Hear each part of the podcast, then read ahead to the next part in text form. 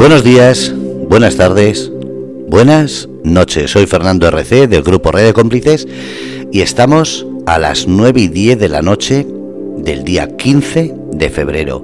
Ya ha pasado un poquito la resaca de ese día tan sentimental. Para algunos, un día de negocio. Para otros, uno de los mejores días porque se celebra el amor. Parece que la gente está más cariñosa. El caso es que para todos ha sido un día diferente. Y como es diferente, ah, vamos a hablar con Promente Psicólogos y en este caso con su gerente, María Encarnación. María Encarnación, buenos días, buenas tardes, buenas noches. Eh, Fernando, buenas tardes, buenas, buenos días, buenas tardes, buenas noches para ti y para todos los oyentes. Bueno, ¿cómo ha sido el día de San Valentín? Pues mira, especial también. No apoteósico, pero especial, un día especial, muy bonito. ¿Por qué esperamos? Trabajando y luego nuestro día, nuestras horas de, del Día de los Enamorados. Pero ¿por qué esperamos todos que sea un día tan especial? ¿Tiene algo que ver quizás eh, esa imagen de que tiene que ser un día espectacular en todos los sentidos de detalles y eso? ¿O, o es algo que nos viene ya inculcado desde críos?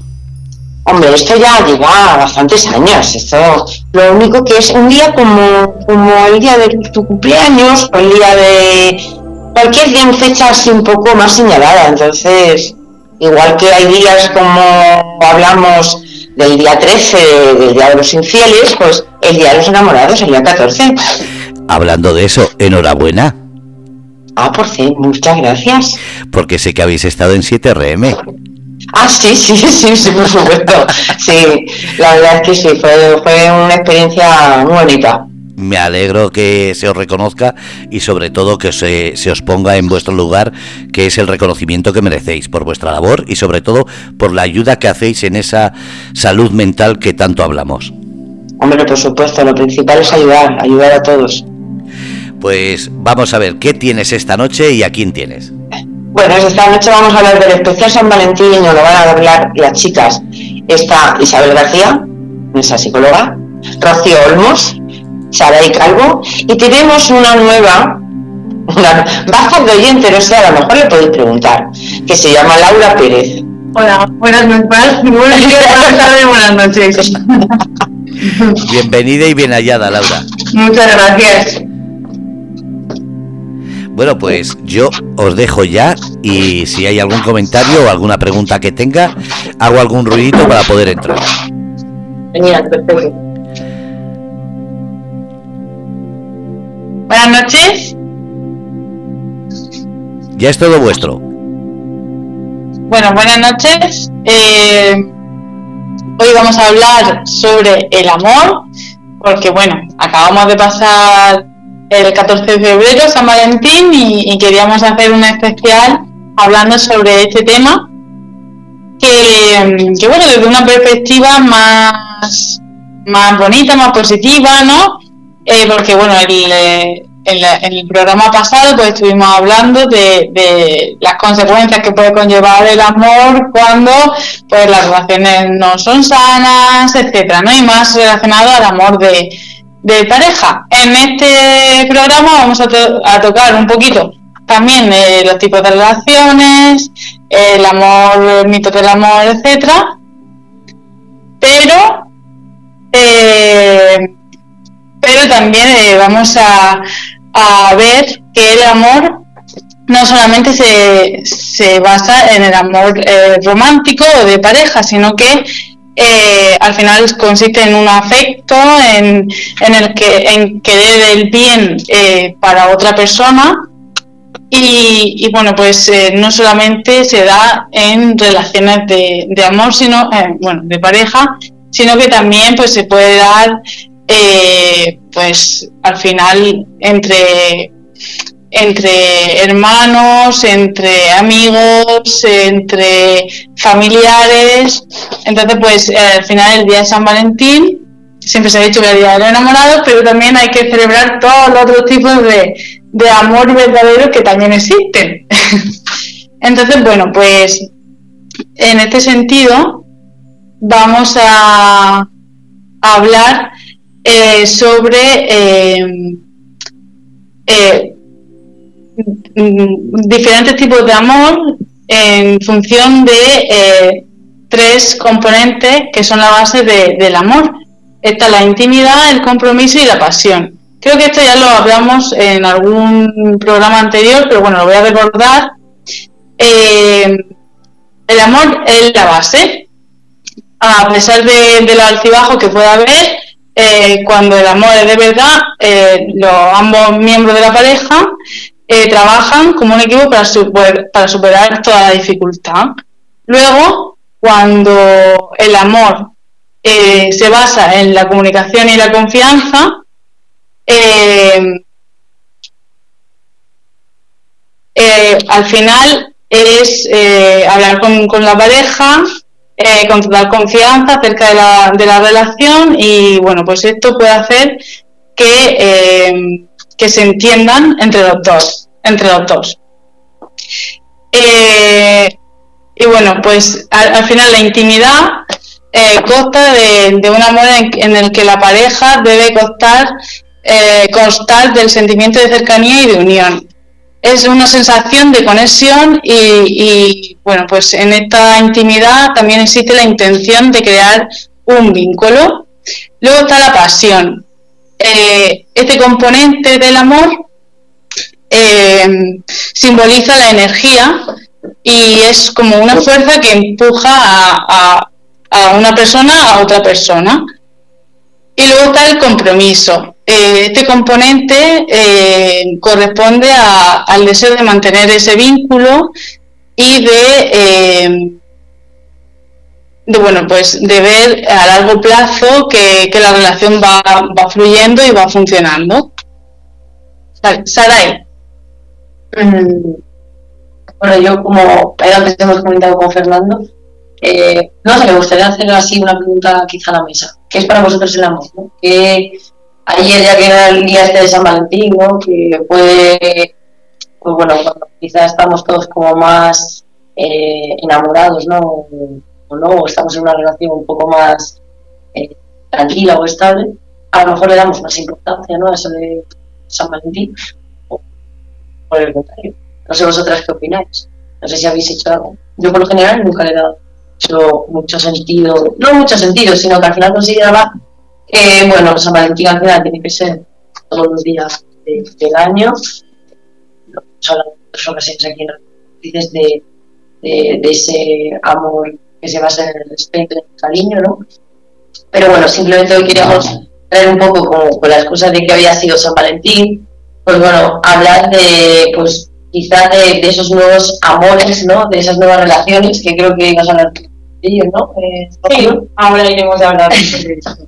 Y, bueno, yo simplemente, mm, hablando un poco del tema de qué es el amor, no, mm, creo que todos podemos llegar a la conclusión, podemos estar de acuerdo en que es un proceso, hay un montón de altos y bajos, donde hay unas fases en las que la mayoría, no, no me gusta generalizar y decir que todos, pero la mayoría nos hemos encontrado en esos inicios, ¿no? De, bueno, hay un autor que se llama Fisher, es, es una mujer, es estadounidense, que siempre, bueno, ha estudiado mucho el tema del amor a nivel neurobioquímico. Y bueno, me, nos ha gustado acercar eh, las tres fases que ella eh, describe. Yo creo que todos, por así decirlo, podemos, eh, también nuestros oyentes, pueden sentirse identificados. La primera fase de la que habla es la fase esa inicial, ¿no? Eh, donde podemos decir que existe más esa lujuria, ¿no? Ese, esa euforia, ese sexo desenfrenado, no sé, eh, quizá estamos todos como que nos encontramos un poco como súper ilusionados, sacamos tiempo de, donde no lo han. No sé si vosotros habéis vivido en algún momento o, que si consideráis que, habéis, que que es que real esa etapa. Sí, el principio. El principio. Siempre es, es lo mejor, ¿no? Es lo más estimulante para, para uno. La verdad que sí, que es bonito, pero no, no, no entra dentro de la realidad. vale, sí, ese viaje astral. Que, sí, bueno, sí, sí, en concreto lo, lo como una etapa de esa felicidad y ilusión, pero que dura muy poco. Porque luego, por así decirlo, llega ese amor romántico en el que se puede construir esa, esa confianza. Pero esa confianza va acompañada de una cantidad inmensa de conflictos, yo creo que, que es cuando habla de esos dos años, año y medio, donde eh, queremos a la persona, pero es verdad, está lleno de, de, como quizá también ahí podemos meterte a la convivencia, ¿no? Porque ahora ya no es como antes, que a lo mejor hasta que no te casabas no convivías, pero ahora como que se generan esos conflictos en los que tienes cariño, pero, pero somos como dos dos trailers que se han hecho. Digamos que es como una etapa de acoplamiento, quizás, y de donde se nos quita un poco la vena de los ojos del primera, de la primera fase de enamoramiento que, que, vemos todo perfecto, no vemos ningún defecto, si se lo vemos lo minimizamos Correcto. Y, y en esa fase ya empiezan a destaparse, exactamente, empiezan a verse los primeros, los primeros defectos y, uy, esto no me cuadra, esto no me gusta, esto no me había percatado yo. Exacto, correcto. Bueno, pues aquí en esta fase es donde eh, realmente es donde se ve si vamos a seguir adelante con esta relación o si por el contrario superamos esas crisis. Y el superar esas crisis hará y nos meterá así de hielo en ese amor maduro, ¿no? en esa consolidación de, de la relación. Y me gustaría como hacer hincapié, pues yo creo que todas estas personas que pueden estar en ese amor maduro pues que, bueno, que tengan o que sean conscientes de que existen cuatro puntos muy importantes que, bueno, quizá eh, todos un poco podemos conocer y lo que acabo de decir, sentirnos un poco identificados. Si es el apego con esa persona, la ternura que tenemos por, por esa persona, eh, un afecto como más profundo, aquí también yo diría que podemos ver mucho ese, ese cuidado, ¿no? Cuando la persona a lo mejor está enferma y en otras ocasiones a lo mejor fuimos pero ya en este amor profundo, pues, pues sí que somos a lo mejor cuidadores, ¿no? que se ve mucho en, parejas que llevamos muchos años. Y, luego, pues, la base. y todo esto, esta tercera fase, Fisher, la, la, cuadra, por así decirlo, en que todo esto llevará, será un compromiso real y legal de esa, de esa relación. Y bueno, hasta aquí simplemente decir a todos los que nos están escuchando que hayan podido estar viviendo con estas tres fases del amor que, bueno, nos pueden interesar, bueno, a nivel, a nivel simplemente de, de, poner como un poco teórico, ¿no? Dar un poco de sentido a, estas relaciones que vivimos y que nadie se tire la toalla, porque las relaciones, eh, no sé si estáis, me imagino que sí, pero es que son tiempo y constancia. Es el trabajo, la rutina diaria, tengo unos tíos de unos, bueno, ya jubilados, y es que son uno, o sea, ves cómo se cuidan, ¿no? Diariamente, y creo que eso, pues bueno, es los, los que tenemos pareja o los que, los que vamos a tener ellos a lo que, ¿no? A lo que aspiramos. A esa relación sana, sencilla, en la que te cuides y tengas esa persona que te acompaña en Pero al final también, perdón, Sara, que te interrumpa, eh, hay que tener en cuenta que esto mm, fluctúa, que esto cambia, que el amor no es la primera fase de enamoramiento, que yo creo que se tiende a confundir. Y de hecho, no sé si estáis de acuerdo, chicas, conmigo, pero creo que se confunde tanto que hay personas que dejan incluso relaciones, que ya no dejan relaciones porque ya no sienten esa chispa, esa química. Y al final lo que está pasando es que están cambiando de fase. ¿Qué, me, ¿qué me decís? Eso es cierto, la verdad, que, hay mucha gente ¿no? que, que se queda ahí ¿no? en ese estímulo, en el estímulo y ya cuando se pasa esa adrenalina y todos los componentes que, recargan dentro, esa, esa mm, montaña hacia arriba ya es como se cansan, ¿no? Exacto, pero es bueno que, que lo expliquemos. A mí, que la gente se consciente eso es, estas etapas. A mí hay algo que, que me hace mm, que me da curiosidad, ¿no? El hecho de cómo la gente, sobre todo adulta, ¿no? Así de la de nuestros padres y eso, eh, nos ven a, la gente joven, ¿no? Y tachan de es que ahora la relación no es lo que eran, ¿no? Ahora mismo se rompen relaciones muy rápido. ¿Vosotras qué pensáis de todo esto? Bueno, yo pienso que esto puede tener también una parte muy positiva y es que antes se toleraba todo, valía todo y ahora pues no tanto. Entonces creo que también eh, ahora hoy en día pues las personas son mucho más críticas con, con los límites y con con, bueno, con ciertas cosas que no, que no pueden tolerar y, bueno, se respetan a sí mismas en ese sentido. Yo lo veo igual que tú, Isabel. Lo veo igual que tú en el sentido de, de que antes, eh, eh, como hablábamos el otro día, ¿no? lo que nos impone la sociedad es el hecho de eh, el objetivo como vernos con pareja, ¿no? Entonces, yo ya tengo que quedarme aquí, ¿no?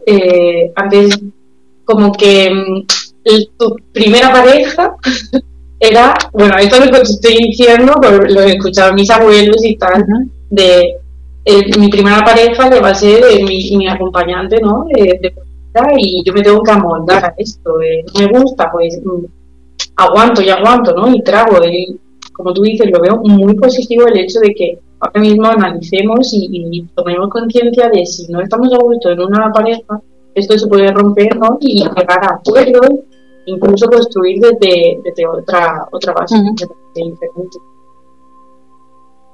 ¿Tú qué opinas, Sara? No, no, estoy, estoy de acuerdo con vosotros. Lo que pasa que siempre considero, y ya sabéis vosotras que yo soy bastante de tirar ahí siempre un ancla a lo que trabajamos aquí en sesión, y también considero que antiguamente no le dábamos ninguna importancia ni ningún valor en concreto a, a, la mujer, ¿no? a la mujer empoderada, a la mujer que tenía trabajo, que tenía esa libertad para poder decidir. Y ahora, pues la verdad es que, jolín, al final eh, tiramos, y yo creo que ya la gran mayoría tenemos nuestra independencia, eh, y también, como comentábamos la semana pasada, hemos aprendido tanto ellos como ellas a, respetarnos, a cuidarnos, a querernos a nosotros mismos. Porque al final el hecho de no cuidarnos nosotros es imposible que le diésemos lo mejor a la persona que teníamos al lado. Entonces en ese caso yo creo que nos hemos vuelto mucho más exigentes y con ello pues también creo que tenemos que tirar un poco de piedra sobre nuestro tejado, que nos hemos vuelto más exigentes pero también a la vez quizá no tenemos tanta paciencia como teníamos antes. Entonces, yo por ejemplo, sí que he traído tres claves, ¿no? que era como, bueno, le digamos así como claves de una, de una pareja sana, ¿no? Y una de ellas era la paciencia. Es decir, al final también tenemos que aceptarnos a nosotros mismos, que es el trabajo que podemos hacer uno consigo mismo, pero también tenemos que aceptar que nuestra pareja no va a ser siempre esa perfecta que sale en las películas, que el día de San Valentín va a tener el ramo de flores y, y nos va a llevar al cine, no sé, no, porque ahora ya nos podemos comprar nosotros el ramo de flores y podemos nosotros organizar el plan de cine. ¿no? Como Miley Cyrus en la por ejemplo. Y bueno, y la otra, la otra clave de la relación de pareja sería el tema de la amabilidad, y yo creo que en eso sí que hemos dado un paso hacia adelante pero que antiguamente, no me gusta generalizar, pero creo que sí que, a, lo mejor antes el, macho alfa, ¿no? Tenía como, era el que traía el dinero a casa y era como, el dicho, no sé si aquí se, dice mucho, pero eso de, cuando seas mayor, compra juego, Era como, como que él podía hacer y deshacer, ¿no? Y en ese caso yo creo que hemos dado un paso en, a la hora de hablarnos, ¿no? Eh, una relación como más igual, donde se puede respirar un ambiente más de, de cordialidad. Eso para y ya no solo la pareja, sino la familia en general viva y crezca en un sano y de respeto. Y luego, a ver qué opináis con esto. Eh, con el tema del perdón. Con el tema quizá del perdón hablo de, bueno, de el saber perdonar a nuestra pareja, perdonar las cosas, aquí siempre sale el tema de la infidelidad, ya nos lo comentó la semana pasada, y, yo ya no, me, no quiero profundizar en, en tema de ser una infidelidad o no, sino tú puedes perdonar una infidelidad, ¿no? A nivel de quiero volver o quiero dar una segunda oportunidad, pero hablo de, perdonar a, la persona. ¿Le des una segunda oportunidad o no? Creo que, creo que eso es eh, como fundamental, ¿no? Para dar un paso más allá. Y, y no sé vosotras, si queréis comentar algo más, traigo, como siempre, intento traer una película que hable un poco de este tema, si queréis lo comentamos más al final de la de la esa para dejaros ahí por el gusanillo, a ver qué película os he traído hoy. Y nada, no sé si queréis vosotros. Yo quería lanzar una pregunta, y es que vosotras, ¿qué pensáis? ¿Que como sociedad estamos avanzando? Depende. Como me hacen más preguntas, te voy a lanzar yo a ti. Venga, que te la hago yo a ti. no, te la devuelvo, te la devuelvo, venga. Quema un poco tu micrófono, te la devuelvo para ti. tío.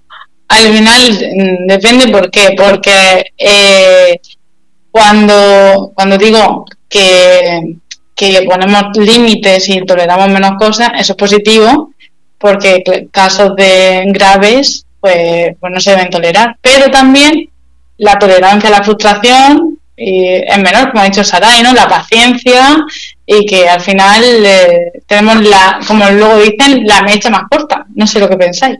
Sí, eso. Pienso como tú, Isa, de que hay aspectos positivos que estamos avanzando, como hemos dicho, ya nos avanzamos antes, y, y se construye las relaciones de otro punto.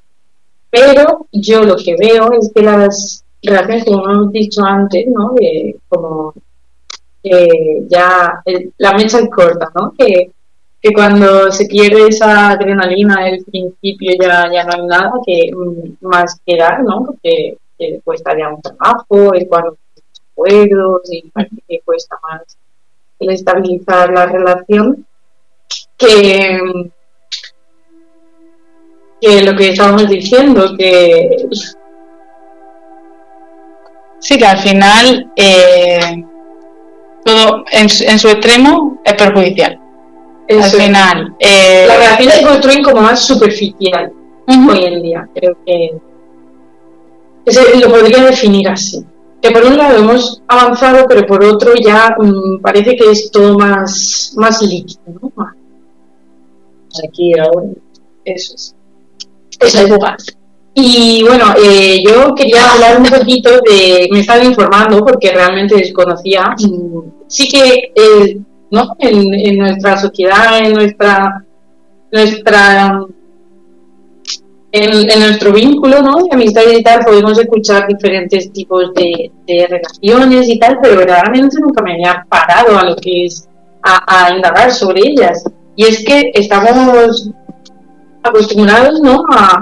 Hablar de relaciones y quedarnos en, la pareja, en las relaciones monógamas, en el modelo relacional con el que hemos crecido, ¿no? en esa exclusividad afectiva, sexual y romántica, emocional. Pero también últimamente se escucha, incluso yo creo que todavía más, ¿no? Lo de abrir este tipo de relaciones, ¿no? No sé, ¿vosotros estáis familiarizados con este tema? A ver, yo no estoy familiarizada y considero que es una temática complicada en los últimos años, ¿no? Con la libertad en general, ha dado mucho pie a que la gente pueda hablar de ello, pero la verdad es que creo que no es funcional. Es decir, al final la gente creo que sufre más, yo diría, porque hay una falta de, de respeto y de compromiso y del cariño del que hablaba.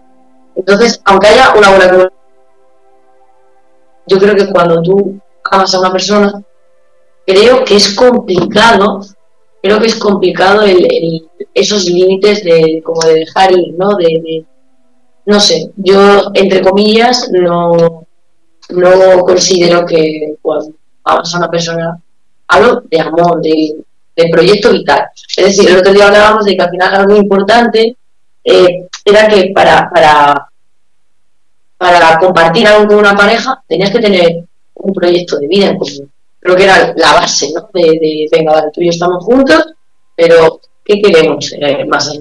Creo que quizá nos falta ese punto de, de pararnos a pensar qué queremos. Yo conozco parejas que llevan años y dicen, bueno, ¿y qué tenéis? No, aquí estamos. Y yo creo que eso tiene como, como una mecha corta de lo que hablas tú, tiene un fin, porque no existe una base eh, unos pilares de, de, de consolidados de, esa pareja. Entonces creo que a día de hoy, todo esto que nos traías tú, Rocío, genera como, o sea, creo que está un poco llevado al fracaso. No al fracaso, pero sí al, A ver, al bueno, al, al no tengo proyectos de futuro, contigo tengo proyectos sí, pero eh, ahora vamos, vamos a ir viendo cómo sí que hay proyectos de futuro en, los- en las diferentes tipos de, de relación, ¿sabes? O sea, ahora mismo me estás hablando desde una postura, ¿no? De un modelo relacional que es con el que nos sentimos identificados la mayoría de la sociedad desde la monogamia. Pero eh, las relaciones no monógamas no implican el no tener proyectos de futuro. Si quieres, te, os voy contando un poquito de lo que de lo que tiene el sentido y O sea, Em, bueno, como estamos diciendo, abrir una relación significa que no hay exclusividad sexual o afectiva en la pareja, ¿no? Y se trata de, un proceso complejo donde eh, se tiene que contar con la aprobación de ambos miembros de la pareja. Bueno, ahora vamos a ver eh, los diferentes tipos de relaciones no monógamas que existen, porque existen varios.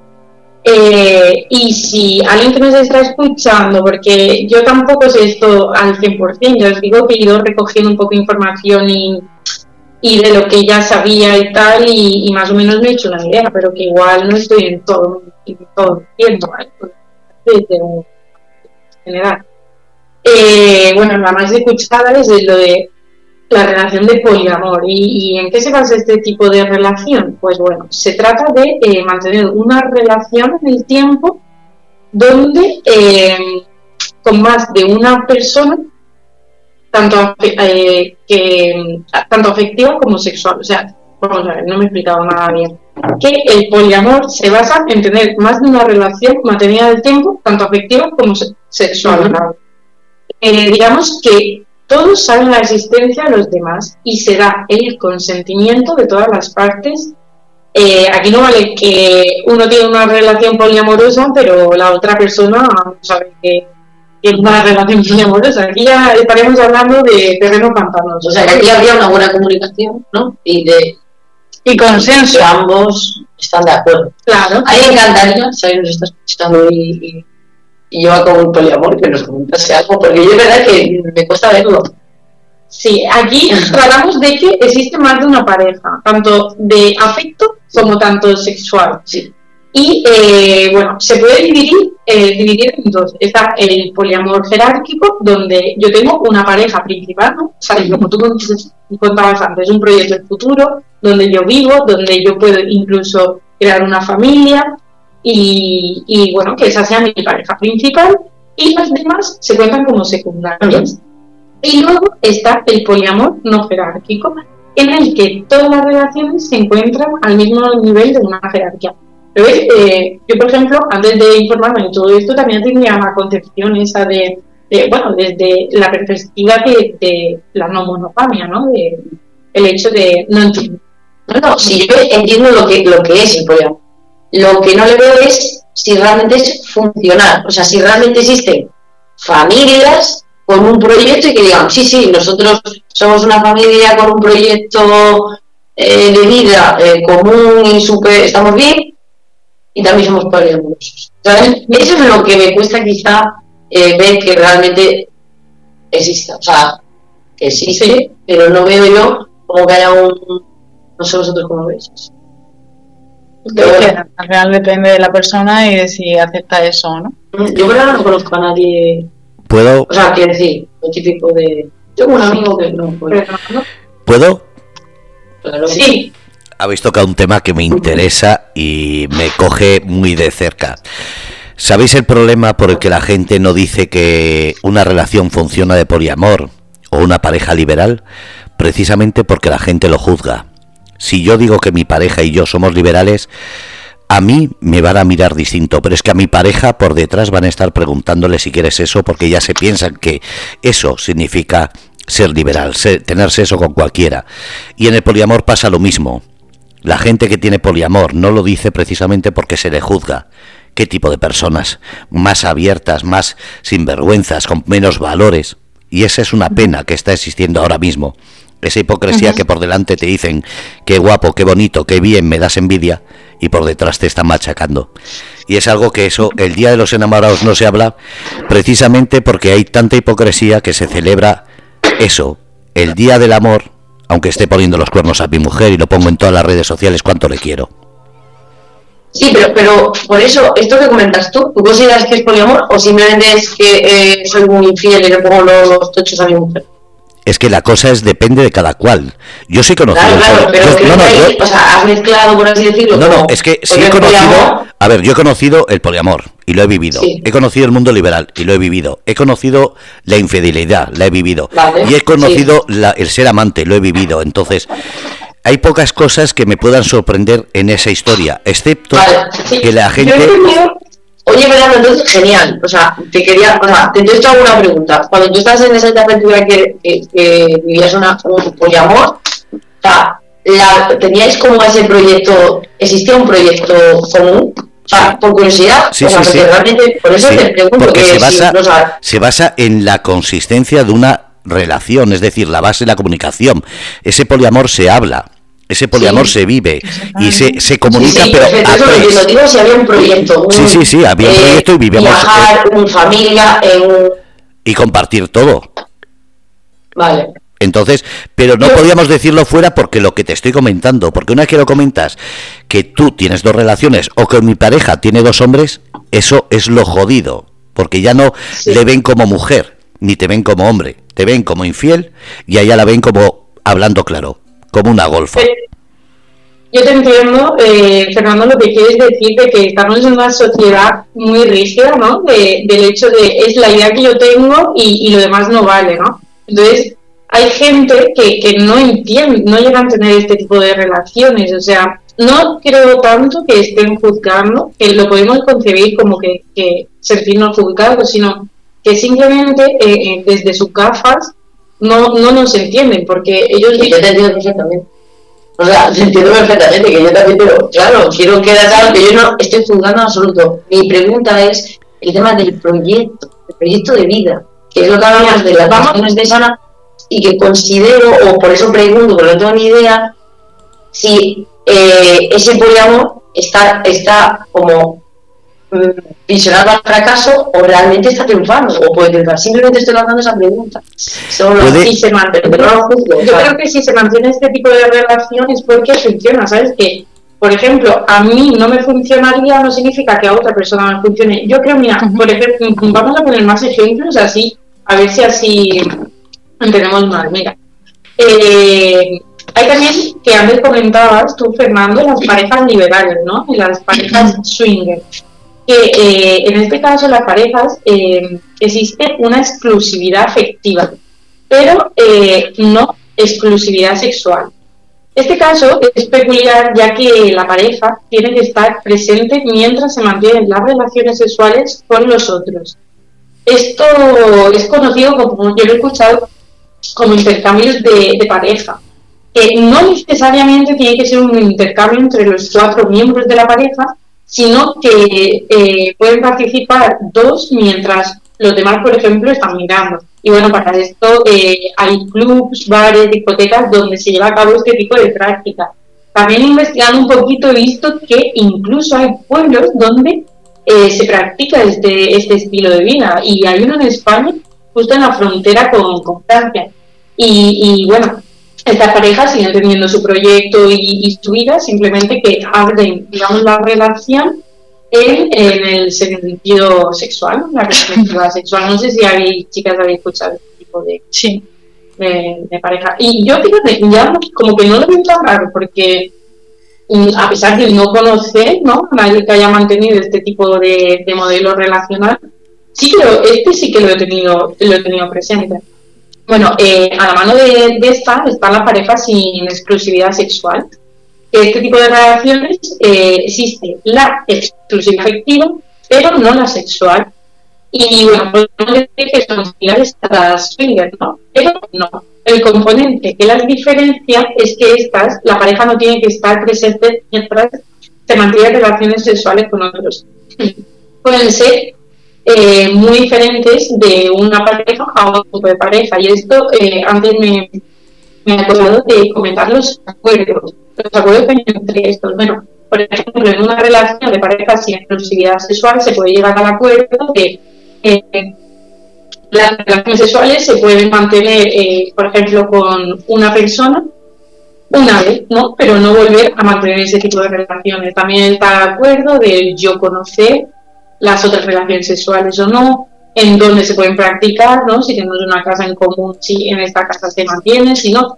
Porque yo no creo tanto que no funcione, sino mientras eh, que se respete el acuerdo que hay en, entre la pareja. Bueno, no sé si queréis comentar algo de... de No, yo, yo eh, creo que mientras los dos miembros o los que constituyan eh, la relación estén de acuerdo y conozcan bien pues todo en qué consiste ese contrato, por así llamarlo, pues todo vale. Bueno, todo lo que, lo que no implique un daño hacia el otro. Pero eh, que, bueno, pues al final, si la otra persona desconoce estos, estos acuerdos, que pues no lo veo bien.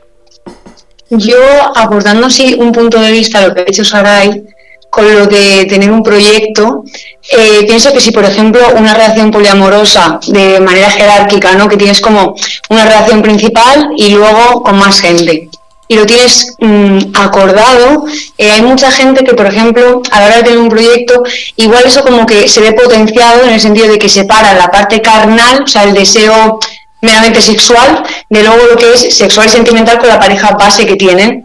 Entonces ya no es decir eh, igual está destinado al fracaso mi proyecto, sino que igual se puede ver hasta potenciado, porque muchas veces mm, se puede ver, o sea, que, que se trunque todo el proyecto que tú tienes, porque igual tienes deseo sexual por una persona y ya solo con eso te desvíes de ahí, rompas con tu pareja y no llegues a más. Sin embargo, igual con una relación jerárquica, los dos podéis eh, satisfacer ese deseo sexual o lo que sea, que se base en tu relación, y de ahí decir, pues mira, por muchas parejas que haya tenido fuera de aquí, al final me sigo que, o sea, quedando contigo y el proyecto como que se potencie más.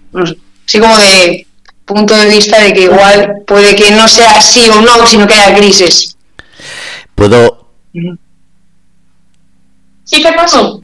En el chat pregunta Ana, antes de que se pasen las preguntas, dice eh, Ana, buenas noches.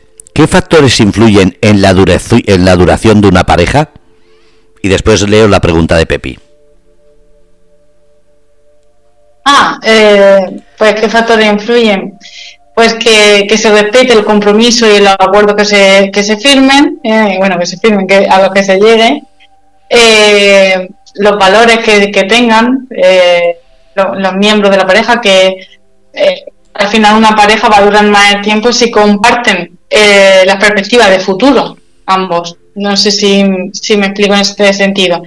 Eh, si una persona eh, le encanta viajar y quiere pasarse la vida viajando y la otra no, pues ahí van a tener un grave problema. luego, por otro lado, los valores, pues, ¿en qué sentido? Pues la sinceridad, la lealtad, el nivel de compromiso que se quiera, si, si están de acuerdo en el sentido de la monogamia o una relación poliamorosa, eh, la implicación, la explicación, la intimidad, la pasión también es importante, también es un factor importante. Al final va a depender de la persona, pero todo eso va a influir y sobre todo también saber llevarlo, ¿no? Eh, yo creo que es muy determinante la, etapa que ha comentado Saray de acoplamiento, ¿no? La que hemos llamado de acoplamiento, en la que ya eh, pasa esa fase de, enamoramiento profundo y ya empiezan a, haber errores, empiezan a, haber choques y, es en esa fase cuando eh, se producen muchas rupturas, porque ahí empezamos a desencantarnos, ahí hay que acostumbrarse a la persona, aceptarla con sus eh, errores también, y, si puede cambiar algo que a nosotros nos afecte y se puede hablar con ella, genial, pero no podemos pretender cambiar su forma de ser porque así la compramos. Entonces, eh, es en esa fase yo creo cuando, cuando se produce la mayor parte de ruptura. Eh, sabiendo sobrellevar eso, sabiendo que eh, la pasión del principio, pues al final se va a ir convirtiendo en una en, un sentimiento más de cariño, de, amor incondicional, de apoyo, pues eh, eso va a ser eh, más, más gratificante y va a hacer que la, relación dure en mayor medida. Sí, yo, yo opino como tú, Isa, que realmente la, la relación se construye en, en, esa segunda etapa, ¿no? En plan, cuando ya quitamos la vienda y, y ya no, no todo es perfecto, ¿no? Y según la resolución de estos problemas va a, va a decantar el, futuro Pero tenemos que también ser conscientes de que mm, ni la otra persona es perfecta ni nosotros vamos a ser perfectos para ella. Lo que pasa es que nosotros estamos acostumbrados a nosotros mismos y entonces pues todo lo que sea diferente pues quizás no, no entre un poco en shock, ¿no? Eh, ¿qué está pasando? Pero pero al final eh, el truco está en respetar, en ser transparente, en la sinceridad y en compartir valores y proyectos de futuro. Voy a hacer la pregunta de Pepi, que escuchar bien porque tiene mucho para, para hablar. Pepi dice, ¿y si esa persona que está enamorada y le pide tener relaciones sexuales con otra pareja, sería infiel? Depende, ¿no? Mm, Pepi, depende de si la, la otra parte acepta eso no acepta. Si no lo acepta, por supuesto, es una infidelidad, sino lo que hemos dicho antes, el propio acuerdo de la pareja. Pero yo creo que aquí quizá esa, esa pareja que pueda estar súper enamorada, a lo mejor puede pasar por el aro porque está enamorada y no quiere perderlo. Y realmente, eh, como no quiere perderlo, pues asume que su pareja eh, necesite otras relaciones para poder estar conmigo. Y yo creo que eso está, esa, si, si tú realmente aceptas esa condición, simplemente porque lo quieres perder, o sea, no lo quieres perder porque estás enamorada, para mí tiene un fracaso total. Pero ahí, para mí. Estamos hablando ya de un problema de dependencia emocional y quizá también de... Hombre, porque estás, no estás respetando tus límites. Ah, vaya, pero yo estoy enamorada y simplemente pero... él puede decir, no está respetando mis límites, que yo necesito... Eh, es una propuesta, yo lo veo como que es una propuesta y que aquí van a, ver, se va a hablar de las necesidades de cada uno. Igual, si tú estás viendo que mi pareja igual quiere seguir conmigo, pero quiere abrir, o sea, quiere mantener relaciones sexuales y que efectivamente solo se va a vincular conmigo y tú respetas esto, estás viendo la necesidad del otro, pero si tú miras la tuya, eh, la mía es que eh, yo no quiero que mi pareja se acueste con otros, ¿no? Entonces aquí entran, por esto hablamos de los acuerdos, ¿no? Entran en valor los, valores de nuestra relación y la necesidad de cada uno, de cada individuo de la pareja. De todas formas, yo creo que este tipo de conversaciones, aunque puedan ser un poco incómodas, son necesarias para que desde un primer momento eh, esa relación pues, tengamos perspectivas de, que avance o que sinceramente, oye, mira, no, no compartimos valores, no compartimos lo que esperamos de una relación y por ello mismo es más sano poner punto final. Esta, esta pregunta me, me, me, ha llevado a recordar una de los tipos de relaciones, que es la monogamia, ¿no? Eh, eh, me, ha, me ha sorprendido bastante porque es donde una de las partes es monógama y la otra es poliamorosa. O sea, a mí esto sí que me parece eh, súper complejo.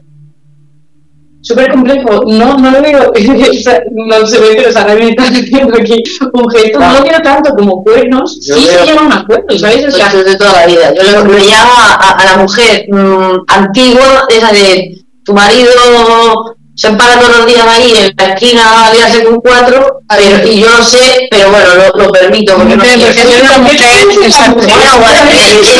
Porque antiguamente, pues, o sea, lo veo como muy de, de, de, antes de la mujer que, o el hombre que sabe que tal y, y, y no quieren dar el paso porque al final puede ser el divorciado. Yo lo veo un poco, para mí, es poner un nombre a algo que, ha sido toda la vida. No son cuernos porque los sentido. Ya, pero eso de los cuernos con sentido. al final es que no, al final es que la persona acepta que, que otra persona quiera ser. Eh, bueno, que, que quiera tener diferentes parejas y ella de, por decisión propia no quiere. Ella necesidad de, de una pareja y la otra pues igual tienes la necesidad. No estamos hablando de alguien que oculte eso, sino alguien que premeditadamente ha hablado y le ha puesto Y te dice, mira, yo es que mmm, sé que mi marido es infiel y yo no quiero que lo sea, pero sea, de verdad no esa persona la autoestima, no, para que esté empoderada y dijera hasta aquí. Yo no quiero que lo sea. Claro. Cuando viene un paciente, bien sabemos que tenemos que ver desde los ojos y desde la necesidad del paciente, no desde la nuestra. En este caso, el paciente diría: Mira, yo tengo una relación en la que eh, mi, mi pareja ha decidido y me ha transmitido que quiere tener una relación poliamorosa yo lo he aceptado y lo acepto, no me genera ningún malestar, pero yo no quiero tener una relación poliamorosa y quiero tener solo una relación con él. A ver, yo creo que este tipo de relación es de la que menos se ve, pero estamos no nos para estamos hablando desde el aspecto de que la pareja acepta eso, que entendamos o no entendamos que lo acepte es otra cosa, pero si no tiene ningún problema, yo creo que aquí eh, algo que se caracteriza ¿no? de esta relación es la madurez emocional que se tiene que existir que esto lleva un trabajo previo, bueno, yo lo veo muy complejo, pero... Mm, y si aceptas esto sin estar de acuerdo, pues evidentemente te va a generar sufrimiento, pero si tú estás de acuerdo no tiene por qué generártelo. Eso es. Pepi, no sé si hemos respondido a la pregunta.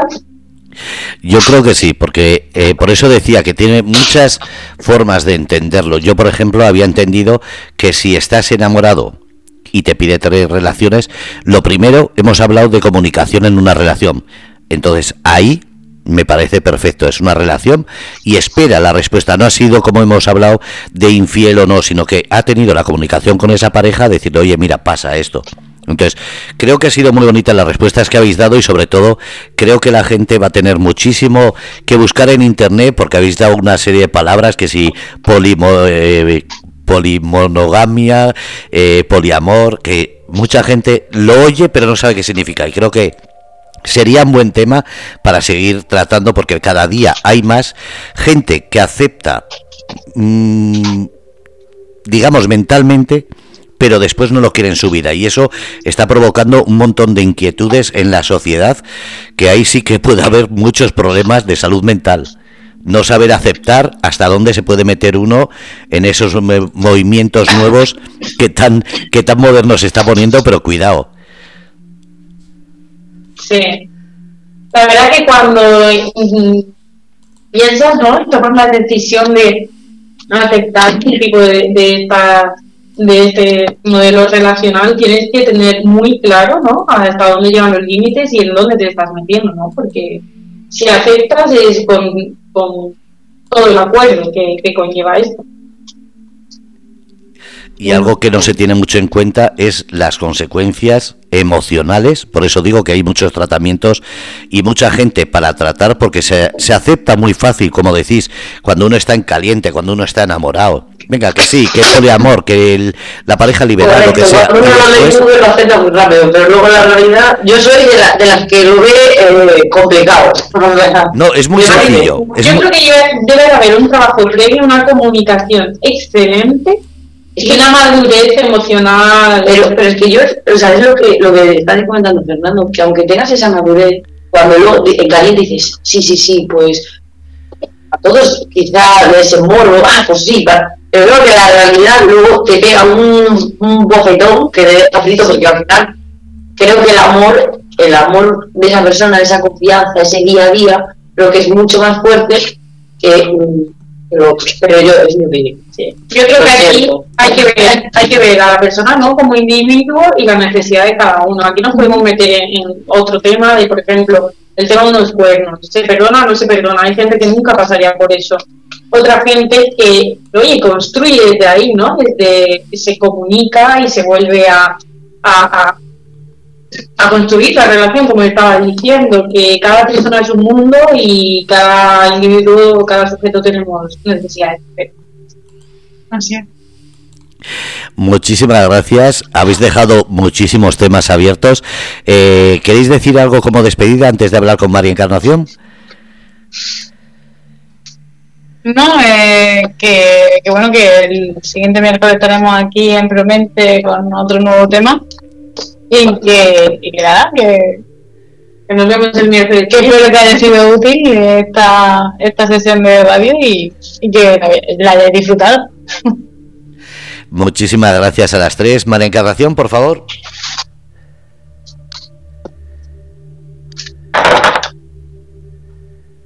Hola. Para que nos digas. Hola, guapísima. A ver, perfectamente. Para que nos digas cómo contactar con tu gabinete, con tu clínica eh, y que quede grabado para que toda la gente que escuche el podcast o le interese algún tema y ponerse en contacto con vosotros, ¿cómo puede hacerlo? Bueno, pues estamos en Paseo Misionero B, en Murcia, número 13, segundo C, y tienen el teléfono 868-243537 y la página web es promento.es. En cualquiera de las tres formas que he dicho pueden, pueden acudir y estaremos encantados de, de atenderles. Pues lo dicho, muchísimas gracias a las cuatro y sobre todo gran tema, aunque sea un amor diferente, yo creo que era bonito tratarlo. Sí, la verdad que sí. Ha estado, ha estado muy, muy bien. Seguiremos más adelante. Muchas gracias a las cuatro. Un abrazo. Buenas noches. Buenas noches a todos. Buenas noches. Bueno, pues habéis escuchado Promente Psicólogos, ya sabéis, miércoles 9 de la noche aquí en Grupo Red de Cómplices y como siempre, soy Fernando RC, acompañado de las mejores profesionales, Mara Encarnación al frente como gerente y ese grupo de psicólogas, Isabel, eh, Rocío, eh, Laura, y hay otras, pero que no me acuerdo el nombre ahora, lo siento, pero que es un gabinete tremendo. Así que si tenéis alguna duda, entrad en contacto con Grupo Radio Cómplices y os pasamos la información. O escuchar el podcast, que ahí están todos los datos. Gracias a todos desde Grupo Radio Cómplices, miércoles 9 de la noche. Promente psicólogos.